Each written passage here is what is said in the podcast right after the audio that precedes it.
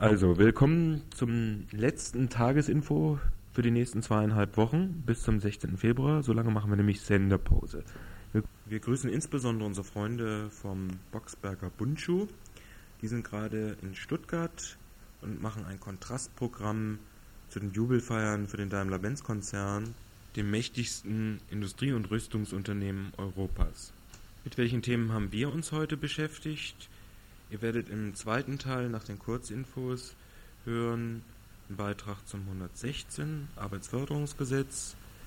Äh, ein weiterer Beitrag ist nochmal ein Zusammenschnitt von der Veranstaltung von Rolf Gössner. In dieser Woche werden ja die Sicherheitsgesetze oder besser die Ermächtigungsgesetze für die Sicherheitsorgane beraten, wenn auch nicht verabschiedet. Und als Ausnahme mal, oder sollte eigentlich die Regel sein, ein Kulturbeitrag für eine Ausstellung, die demnächst in Freiburg sein wird, die Kali Ossetski-Ausstellung. Das sind die drei Beiträge, die nachher kommen und jetzt die Kurzinfos. Zunächst, die Uni will ihre Raumzusage für den rechtsextremen Historiker Schickel nicht zurücknehmen. Am kommenden Freitag will der rechte Publizist Dr. Schickel auf Einladung des Kompernikuskreises Ring Ostdeutscher Akademiker im Hörsaal 1009 über die Vertreibung der Sudetendeutschen referieren.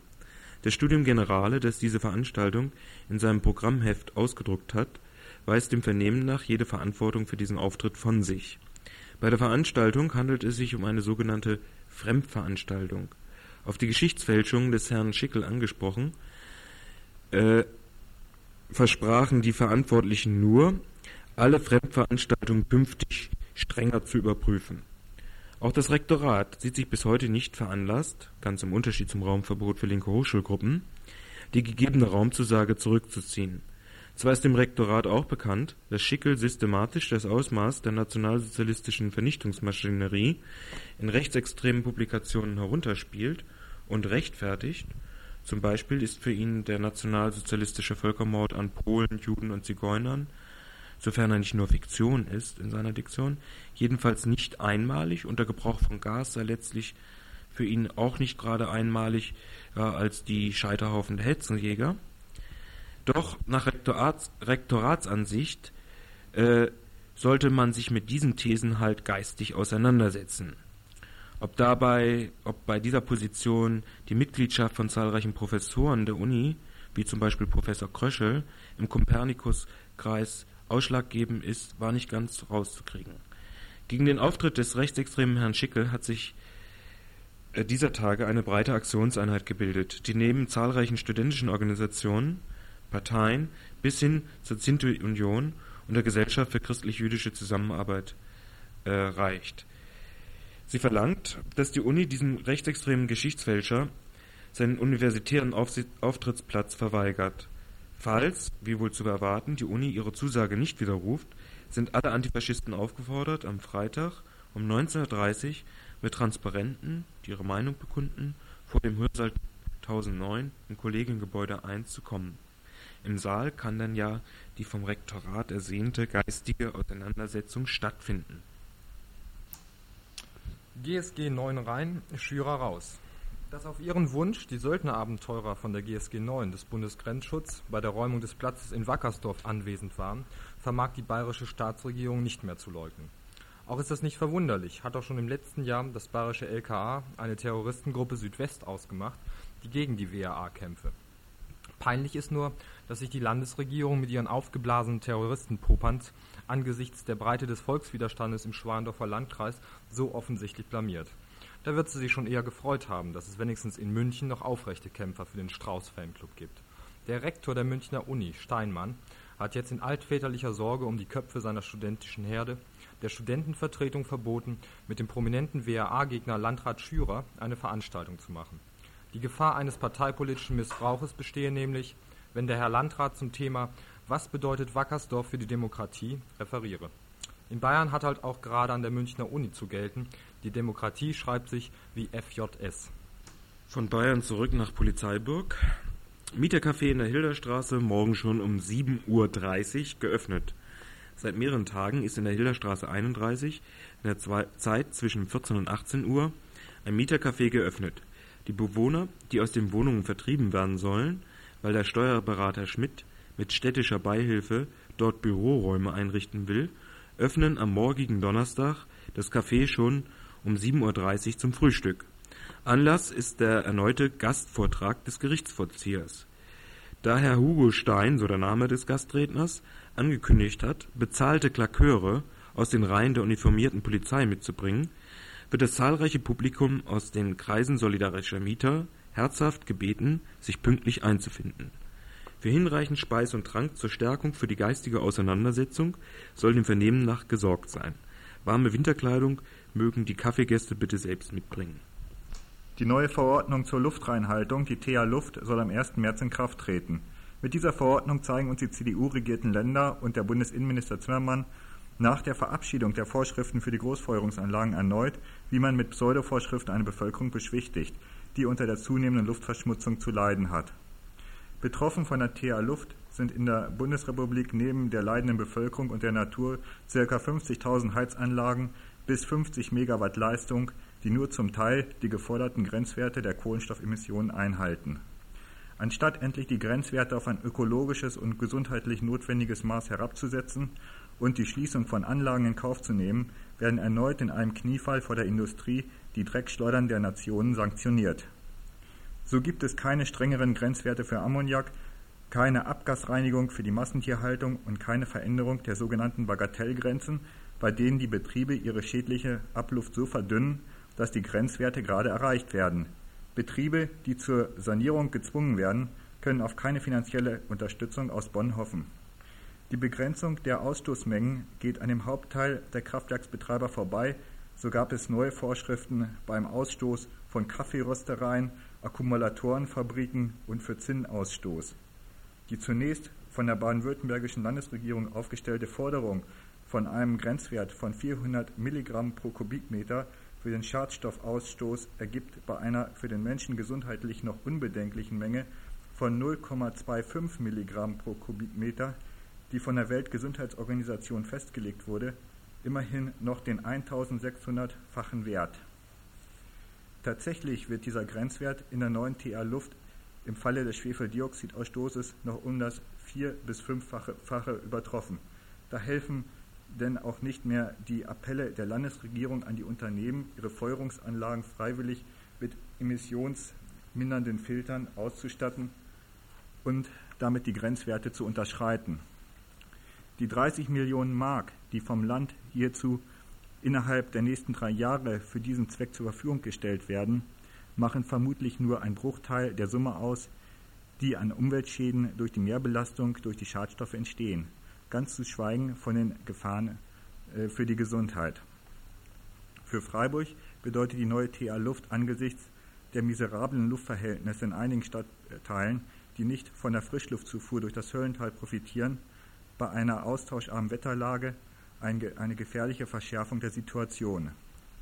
Alljährlich kommt es dann in Freiburg bei diesen Immersionswetterlagen zu einer Überschreitung der von der Weltgesundheitsorganisation vorgegebenen maximalen Belastung mit der Folge einer akuten Verschlechterung des Gesundheitszustandes bei älteren Leuten und Kindern, die zu der Krankheit Pseudogrop führt. Das ganze Ausmaß der Umweltschädigung ist dabei bis heute noch nicht erfasst. Für die Freiburger Elterninitiative, die sich mit Pseudogrupp vorwiegend beschäftigt, steht außer Zweifel, dass zum Beispiel die hohen Schwefeldioxidkonzentrationen im Oktober 85 den Anstieg der Erkrankten im Raum Freiburg sehr stark mitbestimmt hat. Mit der neuen TA Luft ist damit erneut wieder einmal eine Chance vertan worden, dieser bedrohlichen Entwicklung Einhalt zu gebieten. Bleiben wir beim Freiburger Dreck. Nach neuesten Informationen hat sich in Kappel noch mehr zugetragen als bisher vermutet. Die Stolberg Zink AG, deren Gebiet, wie letzte Woche schon berichtet, durch Bodenflotationsrückstände belastet und somit als Altlaststandort gekennzeichnet ist, soll sich in ihren Verkaufsverträgen mit hiesigen Freiburger Firmen, die Rede ist unter anderem auch von der Firma Brenzinger und CAI, gegen spätere Regressansprüche abgesichert haben. Es wird hierin erklärt, dass der Boden nur eine unzureichende Tragfähigkeit besitzt.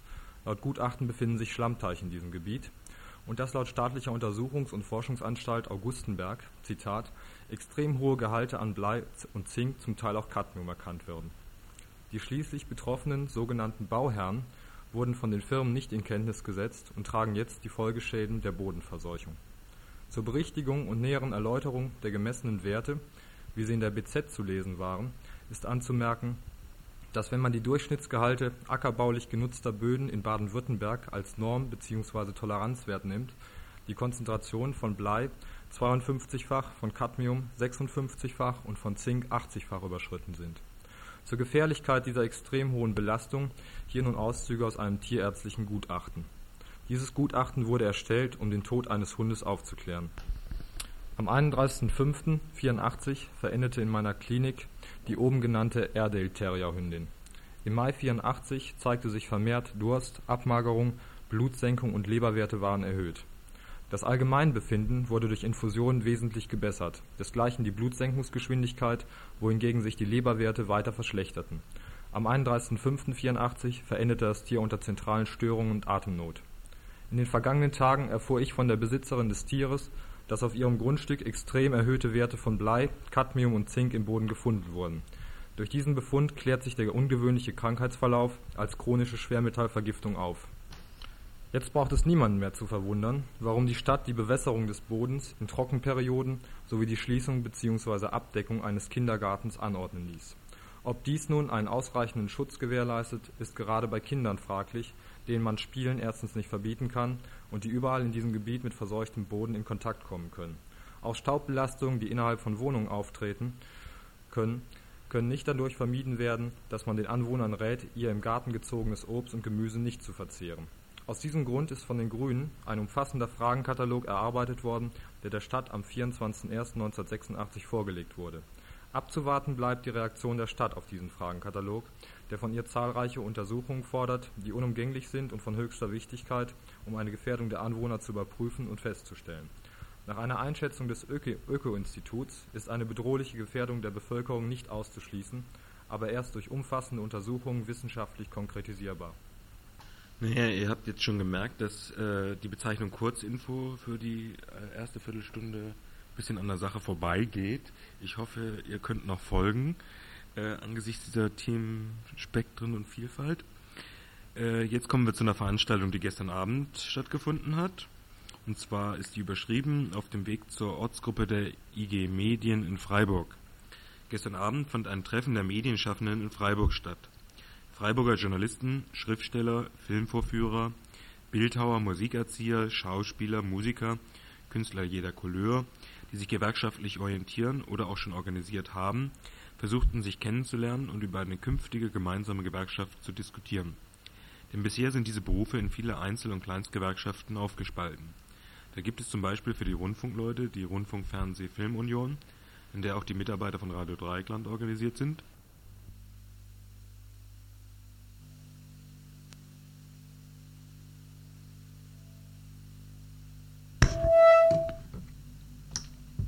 Eins, eins, eins, eins, eins, eins. 1, 1, 1, 1, 1, 1, 1, 1. Das ist ja wieder ganz primitiv.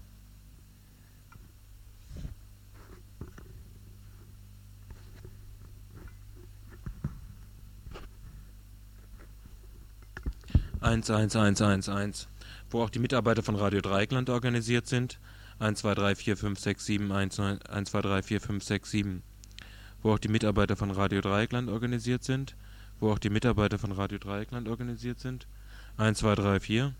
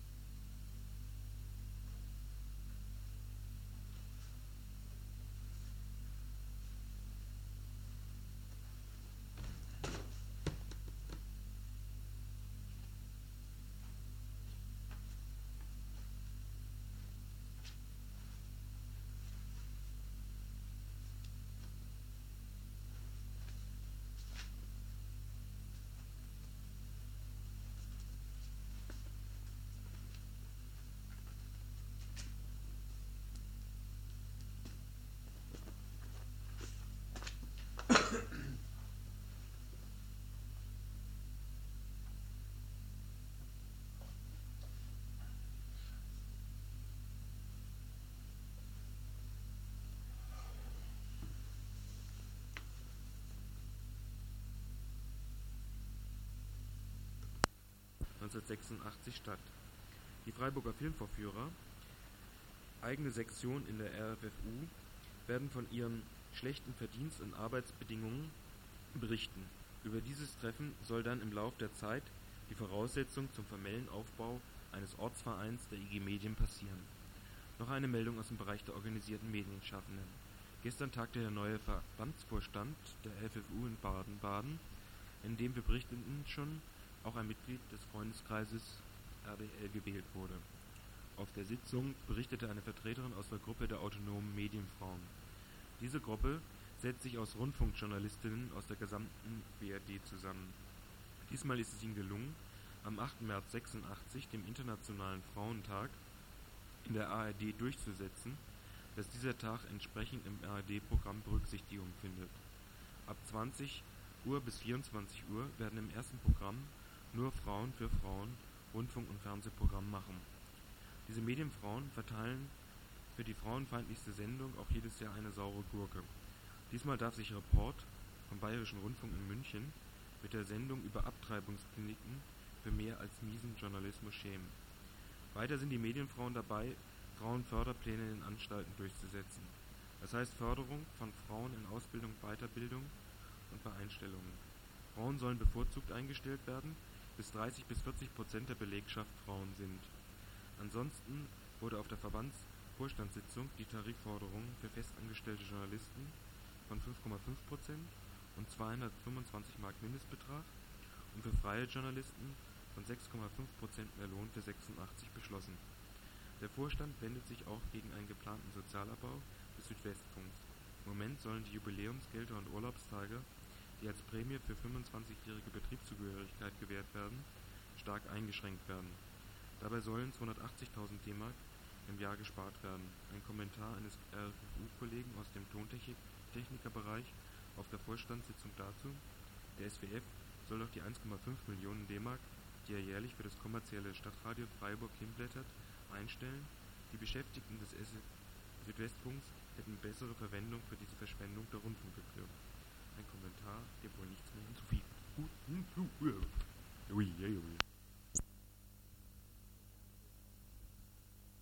Zum Thema Hände weg vom Streikrecht gab es in Emding gestern eine Kundgebung. Hier ein Interview mit einem, der dabei war.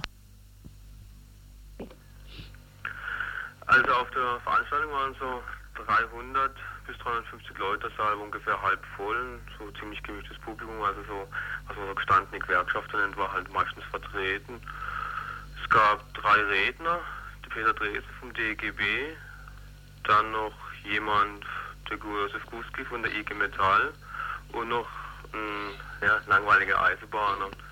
Das Publikum war relativ, äh, also war einfach keine Stimmung da. Ne? Peter Dresen hat zwar versucht, hat mal bisschen Polemik und so, ein paar Glanzlichter reingebracht, so auch hingewiesen, dass zum Beispiel jetzt diese Gesetzesänderung dann wahrscheinlich dem Politiker ganz gut bezahlt wird und so weiter und so fort. Aber kam in der ganzen einstündige, einstündige Veranstaltung überhaupt keine Stimmung auf. Ne? Josef Fuß geht dann auch nochmal nachgehakt so. Aber das Ganze war halt schon ziemlich ausgedreht und ausgelassen, war eigentlich mehr so eine Pflichtveranstaltung dann und Schluss war halt noch ein relativ langweiliger Beitrag vom Eisenbahner, warum das auch für Beamte und Angestellte im öffentlichen Dienst so gut ist, dass die anderen Gewerkschaften als für sie die Kohlen aus dem Feuer holen können ne? und das war halt irgendwo meiner Meinung nach überhaupt nicht mobilisierend. Hm. Da war zu wenig dahinter. Und die Leute haben wohl schon gleich gedacht, dass das eh keinen Erfolg hat, oder? Mit Erfolg oder so, das war ja eine Pflichtveranstaltung, man geht hin aus Solidarität, ne? Und da war noch groß keine Handlungsperspektive aufgezeigt von der Gewerkschaft. Saßen wohl die meisten Gewerkschaften, die im Kreis sind, vertreten, waren auf dem Podium, aber das hat halt keine Perspektive ausgestrahlt. Ne? Man weiß ungefähr, dass wohl die Sache schon doof ist und dass man halt trotzdem halt protestieren muss. Gibt es da irgendwelche Perspektiven, was man da noch weitermachen kann? Also wie gesagt, die Handlungsperspektive für die Leute, die da kommen sind, war eigentlich nicht, wurde nicht aufgezeigt. Also ich schätze, dass auch die Gewerkschaften, da braucht es keine Perspektive, außer dass jetzt halt etwas in die Zeitung kommen und dass sie halt ihre Leute versuchen zu mobilisieren. Das ist wohl die einzige Perspektive, die sie selber auch haben, ne? weil die Macht, die reale Macht und so weiter, das haben sie nicht. Ne? Und das Vertrag 116, der wird geändert. Das ist eigentlich, glaube ich, jedem irgendwo klar. Ne? Ja, und meinst du, die hoffen mehr darauf, irgendwie von der Gewerkschaft, weil die gar keine Perspektiven aufzeigen, dass vielleicht, äh, dass sie vielleicht auf dem SPD-Wahlsieg irgendwie ja, also der Peter Dresden hat da schon relativ kräftig Werbung gemacht, zumindest gegen CDU und FDP und praktisch einzig was gefehlt hat, war noch die Wahlaussage für die SPD. Und ne? mhm. Das war schon so klar. Aber ich denke mir halt, dass die Gewerkschaften so die Perspektive vielleicht auch haben, dass sie jetzt einfach wieder ihre Leute mobilisieren können, dass sie die, also 84 angefangene Mobilisierungsfähigkeit, die sie ja zum großen Teil doch gezeigt haben, dass sie die jetzt einfach vielleicht halten können und weiterentwickelt, dass halt irgendwann mal wieder beim nächsten Arbeitskampf doch eine größere Arbeitszeitkürzung rauskommt. Mhm. Ich meine, auch wenn die 8 Millionen Mitglieder, die die DGB hat, einfach mal für eine Stunde so die Arbeit niederlegen würde, ich glaube, es läuft so im DGB nicht. Ne? Zum Beispiel mhm. jetzt die DGB schon gespalten durch IG Chemie, ne? die Rabe macht auf jeden Fall nicht mit uns seine Malen da und die andere Rechtsgewerkschaften. Von daher glaube ich auch, dass sie das Mittel als Streik so weiter eigentlich gar nie in die Diskussion reinbezogen habe. Und von der Basis kommt es, glaube ich, auch nicht. Rechtzeitig als Weihnachtsgeschenk an das Kapital hat die Kohl-Regierung die Änderung des Paragraph 116 Arbeitsförderungsgesetz im Kabinett angesagt. Wenn dieses Gesetz im Bundestag beschlossen wird, so sollen in Zukunft Arbeiter, die bei einem Streik von den Unternehmern kalt ausgesperrt werden, kein Kurzarbeitergeld mehr erhalten. Wie sah nun Paragraph 116 Arbeitsförderungsgesetz bis jetzt aus? Schon bis jetzt war dieses Gesetz kein Gesetz für die Arbeiter und für das Streikrecht. Im Gegenteil, es enthielt schwerwiegende Beschränkungen.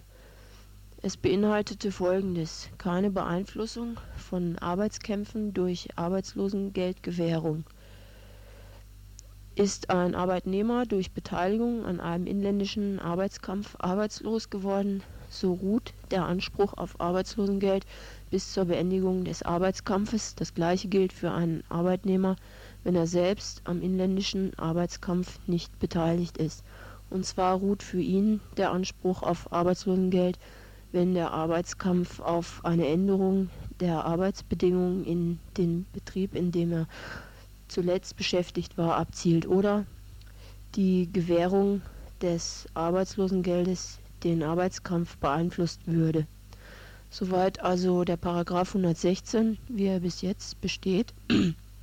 Man sieht hier, dieses Gesetz sollte den Kapitalisten bei ihrem Aussperrungsterror behilflich sein. Als bei den Streiks um die 35-Stunden-Woche die Sozialgerichte trotzdem die Zahlung von Kurzarbeitergeld an kalt Ausgesperrte anordneten, forderte das Kapital lautstark eine Änderung des Gesetzes, damit solche Pannen nicht mehr passieren können. Sie wollen die uneingeschränkte Möglichkeit, ihre Arbeiter auszusperren und dazu die staatliche Garantie, dass diese ausgehungert werden. Diese Weise erhoffen die Unternehmer, Streiks ersticken zu können. Den Ruf des Kapitals folgte die Bonner Regierung schnell, um zu verdecken, dass sie dessen Forderungen in die Tat umsetzt, redete sie von sogenannter Neutralität des Staates. Die Aussperrung selbst wird so gehandhabt, die Unternehmer wenden das Mittel der kalten Aussperrung an, sie behaupten, ihr Betrieb hänge von der Produktion eines bestreikten Betriebes ab und sie müssten deshalb ihre eigene Produktion einstellen. Wenn nun den von kalter Aussperrung betroffenen Arbeitern das Kurzarbeitergeld gestrichen werden soll, so dient das also nicht der Neutralität des Staates. Das Kurzarbeitergeld soll nicht gestrichen werden, sondern die Aussperrung muss verboten werden. Die Warnstreiks der letzten Wochen haben über eine halbe Million Arbeiter erfasst. Viele von ihnen haben die halbherzigen Aktionen der Gewerkschaftsführer scharf kritisiert. Sie wollen mehr als einen halbstündigen Warnstreik. Sie wollen keine zersplitterten Einzelaktionen, wollen Vollstreik. Natürlich gibt es nicht allzu viele Arbeiter, die das wollen, aber immerhin doch schon ein Teil. Davor aber schrecken die Herren Breit, Steinkühler und Meyer zurück, denn Vollstreik ist politischer Streik. Die Souveränität der Regierung des Kapitals wollen sie nicht antasten, wollen die demokratische Legalität nicht verlassen. Auf Druck der Unionsparteien soll nun die parlamentarische Beratung des § 116 beschleunigt werden. Die CDU-CSU-Bundestagsfraktion beschloss gestern, also am 28.01. in Bonn einstimmig, für Mittwoch kommender Woche eine Sondersitzung des Bundestages, auf der der Gesetzesentwurf von Bundesarbeitsminister Norbert Blüm in erster Lesung behandelt werden soll. Zurzeit mobilisiert der DGB zu Kundgebungen heute um 17.30 Uhr hat es angefangen in Freiburg. Wie es hier in Freiburg dann abgelaufen ist, berichten wir dann später.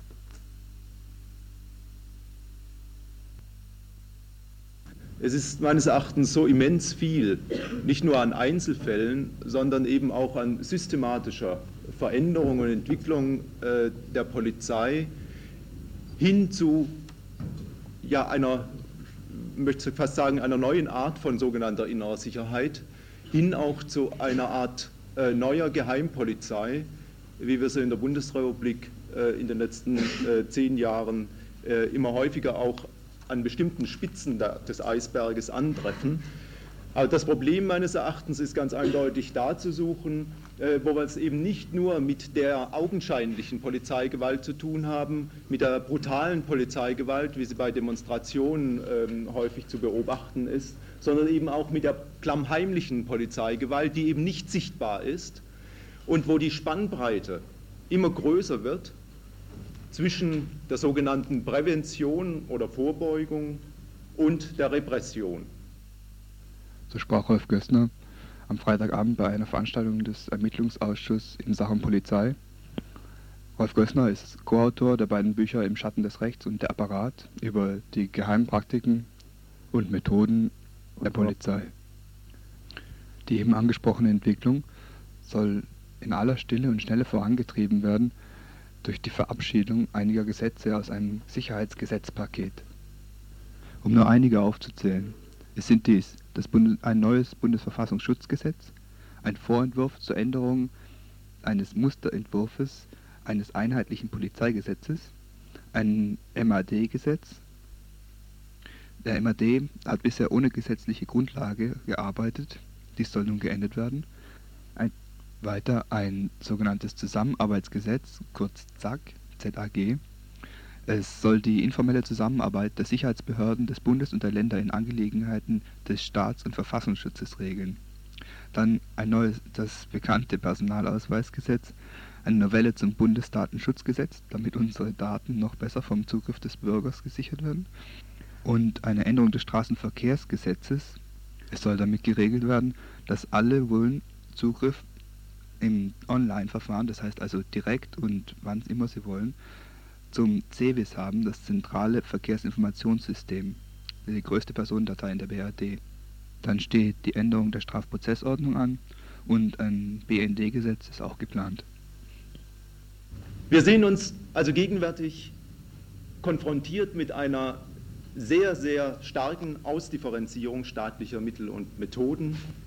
Und das angstvolle und letztlich isolierende Starren auf jede einzelne Maßnahme verstellt eben gelegentlich den Blick fürs geplante Ganze.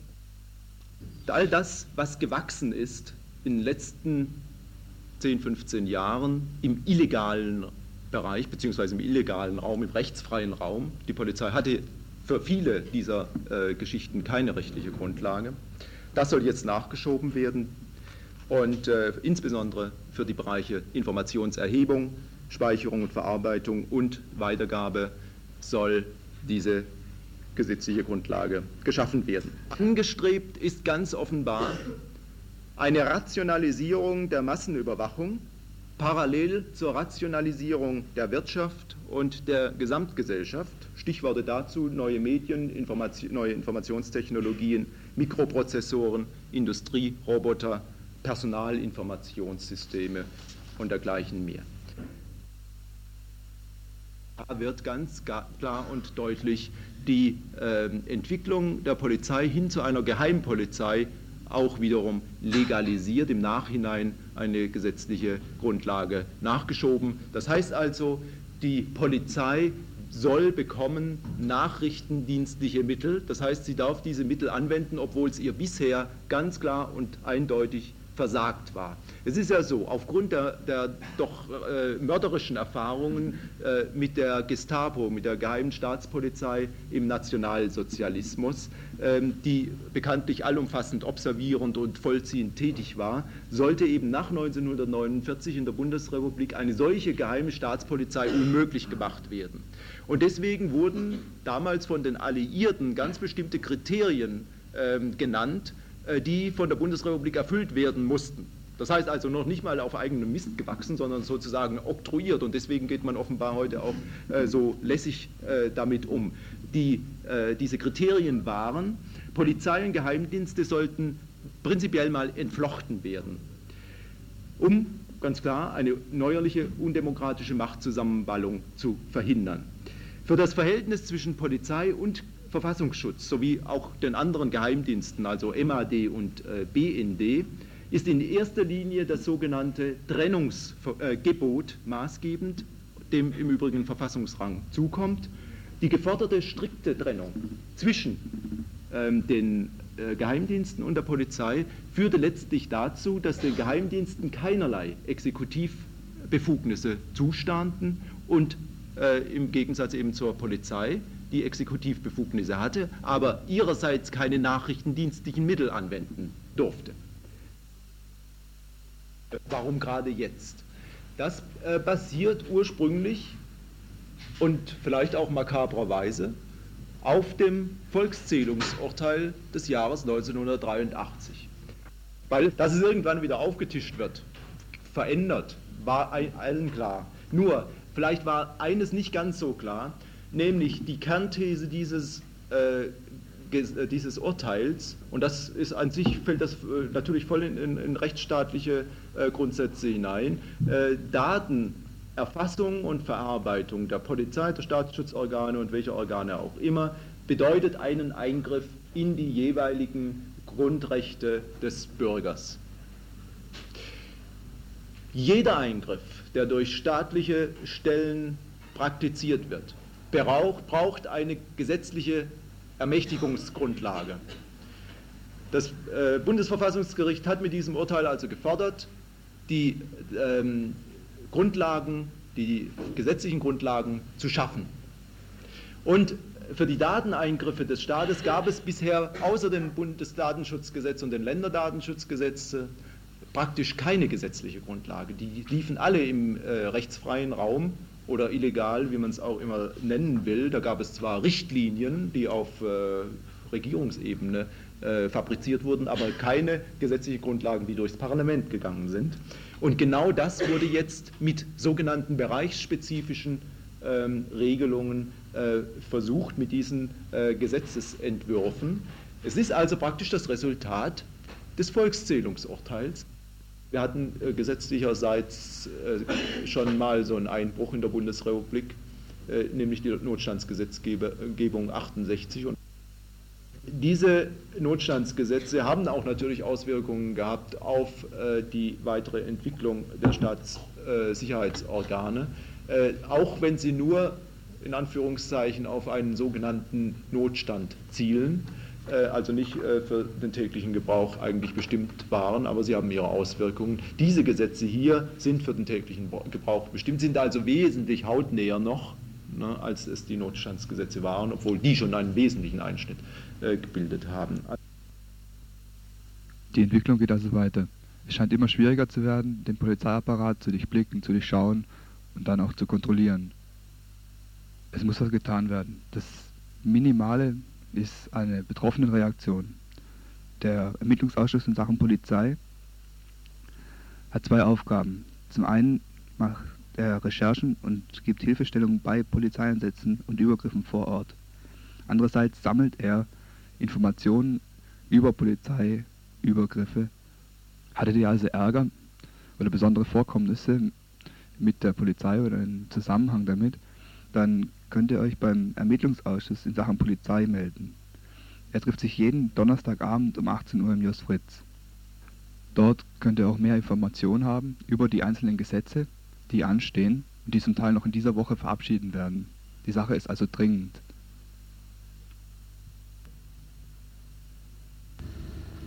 In diesem Herbst jährt sich zum 50. Mal die posthume Verleihung des Friedensnobelpreises für 1935 an den politischen Publizisten Karl von Ossietzky. Eine Ausstellung aus Oldenburg ist vom 3. bis zum 21. Februar in der Pädagogischen Hochschule Kollegiengebäude 4 zu sehen. Hier einige Stationen seines Lebensweges. Geboren in Hamburg, kleinbürgerliche Verhältnisse, polnische Vorfahren, vaterlos aufgewachsen katholisch getauft, protestantisch konfirmiert, von seinem Stiefvater eingeführt in die Gedankenwelt von Sozialisten und Pazifisten, besuchte Veranstaltungen von August Bebel, Bertha von Suttner. Ein mittelmäßig begabter Schüler, mit 18 Hilfsschreiber in der Hamburger Justizverwaltung, mit 21 erste Artikel in einer linksliberalen Vereinigungsschrift, mit 23 ersten Leitartikel über Kirche und Religion und seine eigene religiöse Entwicklung. In der Tat bildet sich eine neue, unkirchliche, unchristliche Religiosität. Sie hat kein Dogma und ist in keine Formel zu bringen. Gemeinsam haben ihre Anhänger nur einen starken Diesseitsglauben und sozialethische Ideale. Von da ab Freidenker, dem Monistenbunde nah, ab 1912 leidenschaftlicher Antimilitarist. Erste Verurteilung zu 200 Reichsmark Geldstrafe wegen Beleidigung des Erfurter Militärgerichts. Heirat mit Mordwoods, die in der englischen Friedensbewegung und später mit ihrem Mann in der Nie-wieder-Krieg-Bewegung engagiert war. Eine Tochter, Rosalinde. 1916 trotz schlechter Gesundheit als Spartensoldat eingezogen. Zweimal Lazarett. Nach 1918 ausschließlich Journalist und Schriftsteller, auch für pazifistische Publikationen ab 1919 Sekretär der Deutschen Friedensgesellschaft, nur für ein halbes Jahr, weil ihm seine Mitstreiter zunehmend unpolitisch und sektiererhaft erschienen. Der brave Bürger fasst sich an den Kopf. Herrgott, das sind also auch Pazifisten. Das sind ja ganz vernünftige Leute. Und für Minuten schaukelt eine Weltanschauung. Könnte aus einer solchen momentanen Erschütterung nicht ein kleines Damaskus gedeihen? Leider wird das verhindert werden. Durch durch die Pazifisten selbst. Der deutsche Pazifismus war immer illusionär, verschwärmt, gesinnungsbesessen, argwöhnisch gegen die Führer, die sich dieser Mittel bedienten. Er war Weltanschauung, Religion, Dogmatik, ohne dass sich etwas davon jemals in Energie umgesetzt hätte. Deshalb mochte es ihm zwar gelegentlich gelingen, ein paar Parolen populär zu machen, Versammlungserfolge zu erzielen, Organisatorisch hat er niemals die Massen erfasst. Das Volk blieb immer beiseite. Der organisierte Pazifismus blieb immer eine sehr rechtgläubige Sekte ohne federnde Kraft, eine etwas esoterische Angelegenheit, an der die Politik vorüberging, wie sie die Politik ignorierte. Und da gerade liegt das Entscheidende. Der Pazifismus muss politisch werden und nur politisch. Die notwendigste Idee unserer Zeit darf nicht zum Steckenpferd kleiner Prinzipienjockeys werden. Als Redakteur der Berliner Volkszeitung, Mitinitiator der Nie wieder Krieg Kundgebungen vor dem Reichstag, unter anderem mit Albert Einstein. 1924 Kandidat der Republikanischen Partei in Potsdam, ein Wahlmisserfolg. Von da ab parteilos und ausschließlich Publizist. Über die pazifistische Wochenschrift Das Tagebuch nach Differenzen mit dem Herausgeber ab 1926 nur noch Beiträge für die Weltbühne, Wochenschrift für Politik, Kunst und Wirtschaft. Ab 1927, nach dem Tod des Herausgebers Siegfried Jacobson, wird er deren leitender Redakteur bis 1933. Die Weltbühne wird auch weiterhin das sagen, was sie für nötig befindet. Sie wird so unabhängig bleiben wie bisher. Sie wird so höflich oder frech sein, wie der jeweilige Gegenstand es erfordert. Sie wird auch in diesem unter dem Elefantentritt des Faschismus zitternden Lande den Mut zur eigenen Meinung behalten. Ihre Stimme kann nur Klang behalten, wenn ihr verantwortlicher Herausgeber seine ganze Person einsetzt und dann, wenn es ungemütlich wird, nicht die bequemere Lösung wählt, sondern die notwendige. Schrieb Ossietzky in seiner Rechenschaft nach dem Weltbühneprozess in Berlin-Moabit 1932. Anlass war ein Artikel über die heimliche, von Sozialdemokraten unterstützte Aufrüstung von 1929. Windiges aus der deutschen Luftfahrt. Ein Prozess unter Ausschluss der Öffentlichkeit, mittlerweile der vierte für Oss, wie ihn seine Freunde nannten. 18 Monate Gefängnis in Berlin-Tegel. Für den Warner, Opfer derselben Blutlinie durch die zwölf Jahre Republik, die von Offizieren der Freikorps, Schwarzen Reichswehr und anderen Vertretern des deutschen Nationalbanditismus gezogen wurde. Wir werden wohl mit neuen Menschen wieder beginnen müssen. Kommentierte Ossietzky eine Woche nach der Machtübernahme der Nazis, jener reich dotierten Improvisation der Schwerindustrie, je emporgetragen von der Enttäuschung und instinktiven Rebellion des Volkes.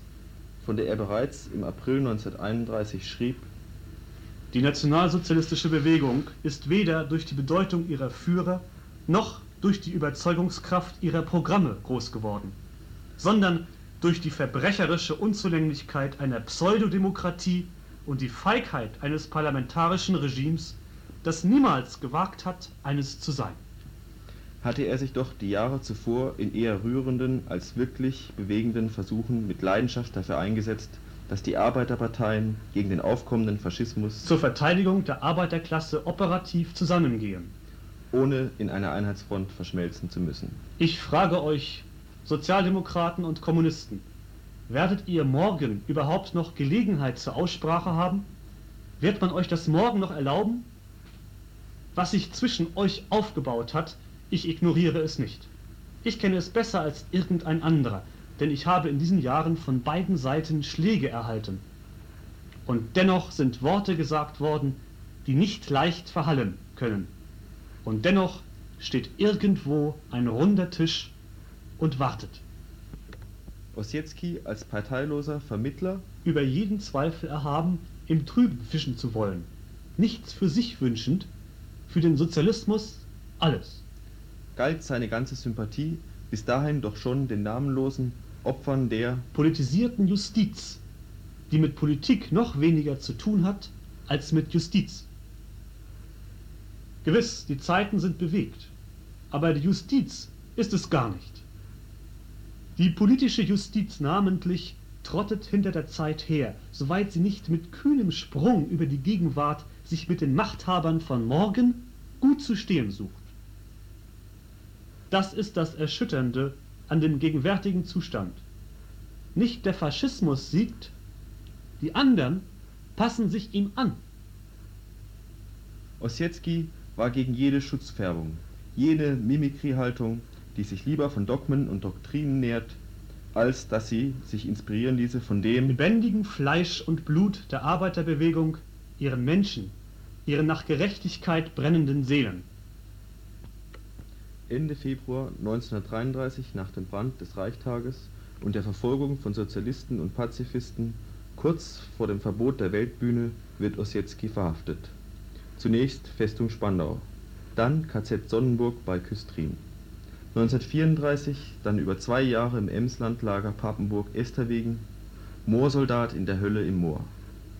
Ein Jahr nach seinem Gefängnisantritt in Tegel, genau auf den Tag ein Jahr später, am 10. Mai 1933, hatten die Nazis unterdessen Tucholskis und seine Schriften verbrannt, wie Kurt Grossmann von der Liga für Menschenrechte meinte in einer mittelalterlich anmutenden Gegendemonstration gegen die in Karl von Ossietzky verkörperte Geistesfreiheit. Dass Ossietzky seinen aufrechten Gang und den Sinn für Zwischentöne trotz der brutalen Behandlung im Lager nicht verlor, zeigte seine Antwort auf die Frage eines amerikanischen Journalisten, ob er ihm vielleicht etwas Bestimmtes zum Lesen schicken dürfte. Während die Volkerknechte dabei standen, sagte Ossietzky, Wenn Sie mir etwas schicken wollen, Schicken Sie mir ein umfangreiches Buch über die mittelalterliche Inquisition. Gleichzeitig während seiner Haft initiierten seine Freunde im Ausland eine dreijährige Kampagne, ihm den Friedensnobelpreis zuzuerkennen. Dann, nach langem Zögern 1936 endlich die Auszeichnung als Affront gegen das Naziregime. Ein Häftling im Konzentrationslager erhält den Friedensnobelpreis Ossietzky darf die Auszeichnung nicht entgegennehmen und stirbt zwei Jahre später im Krankenhaus Nordend an den Folgen der Haft im Konzentrationslager. Er bleibt bis zuletzt ein Gefangener der Gestapo unter strenger Bewachung, aber für seine Freunde im Ausland eine lebendige Demonstration des anderen Deutschlands.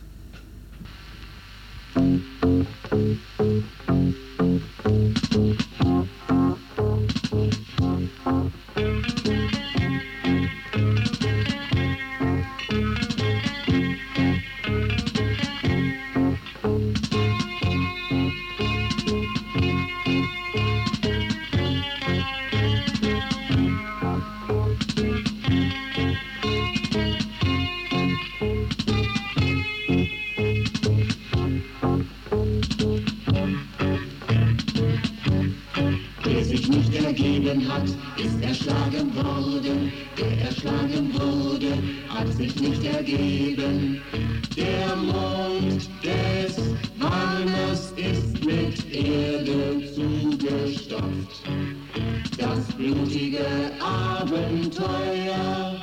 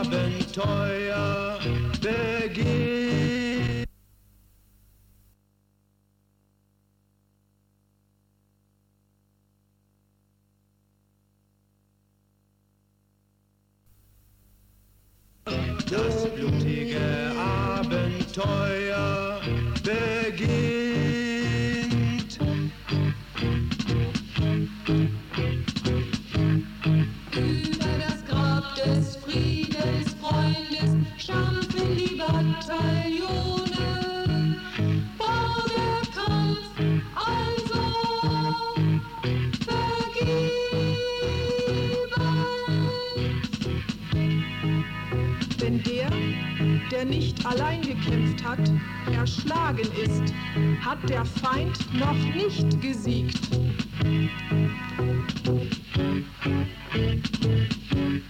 Der sich nicht ergeben hat, ist erschlagen worden. Der erschlagen wurde, hat sich nicht ergeben. Der Mond des Warners ist mit Erde zugestopft. Das blutige Abenteuer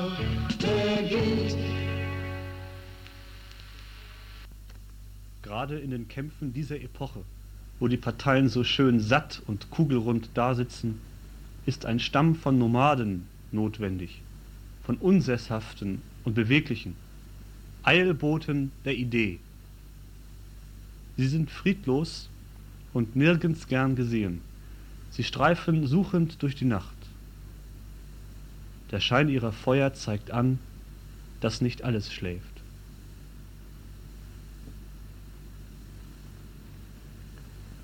Ende. Und jetzt könnte noch der Hinweis auf die Veranstaltung am Freitag, den 31. Januar, 20 Uhr, kommen, die Eröffnung der Ausstellung durch Christian Bartolf und Christian Büttner, Berlin. Sessa.